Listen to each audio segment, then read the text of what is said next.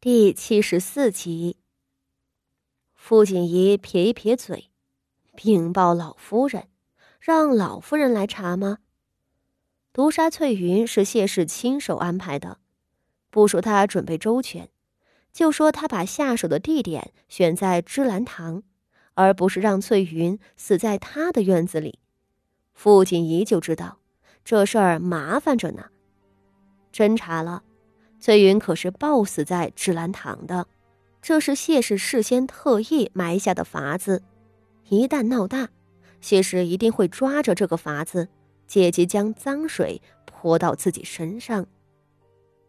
在这件事情上，他和谢氏两人算是彼此彼此，谁都不敢去查。傅锦仪不敢查，是因为两人死在了芝兰堂；谢氏不敢查。是因为那盒松子糖被傅锦仪抓在了手里。不用了，你去报给母亲就是。傅锦仪冷冷的吩咐道：“这件事情到此为止，你们不嫌麻烦，我还嫌晦气呢。”七夕吓得一怂，连忙应声退下了，不敢再多问。而这个时候的谢氏。早就收到了消息，蛋菊昨日出去了，一夜未归。起先大家还没有放在心上，第二日起来一看没人，才惊了，过来报给谢氏。谢氏一听蛋菊不见了，想着昨日吩咐了蛋菊那样的差事，心里就是一咯噔。还没等着去查呢，芝兰堂那边就来人了。好几个婆子一同过来，将那死不瞑目的蛋菊用草席子卷着，就像丢垃圾一样丢在了谢氏的眼前。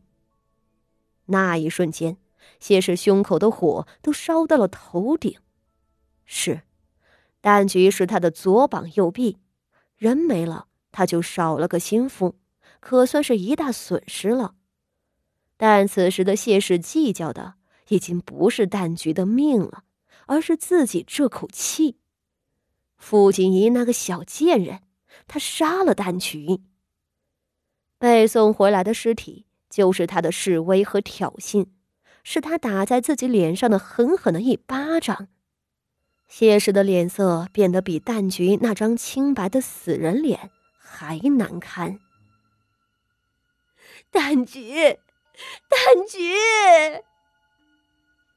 旦菊的娘，外院花圃的管事婆子冲了上来，扑在尸体边上痛哭着。其余的丫鬟也都惊恐的凑过来。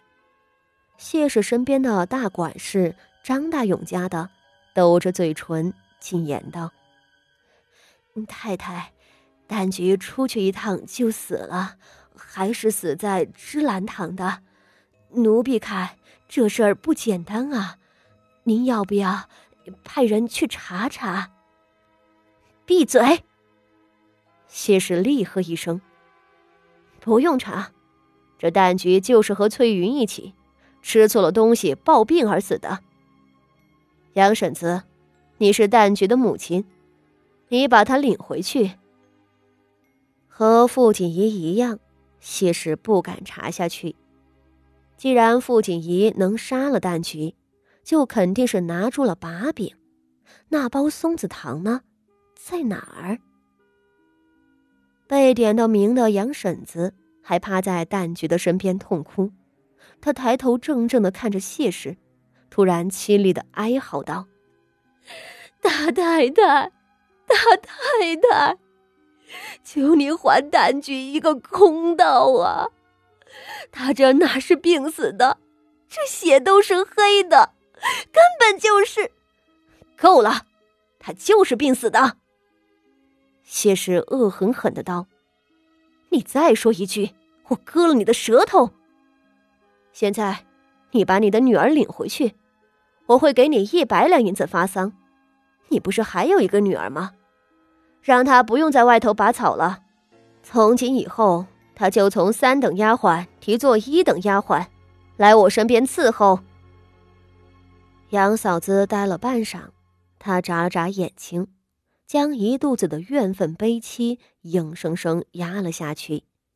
俯身将蛋菊的尸身抱在怀里。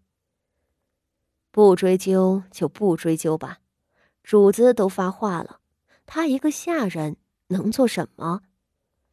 谢氏开出的条件不是不丰厚，一百两银子啊，那是他三年的俸禄，还有他的小女儿，能够顶了大女儿的缺了。杨嫂子很快在四周婆子的帮衬下。领了尸体回家，精疲力竭的谢氏扶着额头，一阵头晕。哼，他杀伐果断，不留情面的毒杀了翠云，可结果呢？傅锦怡那个死丫头，不知怎的发现了他的动作，而后也干脆利落的杀了旦曲。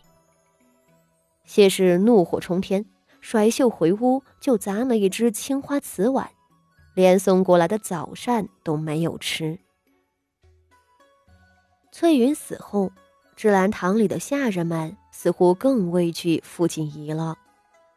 面上看着，翠云的死和傅锦仪没有半点关系，但很多人想着，那日傅锦仪提拔翠云时候的亲切，再想着翠云的死相，就隐隐觉着这八姑娘。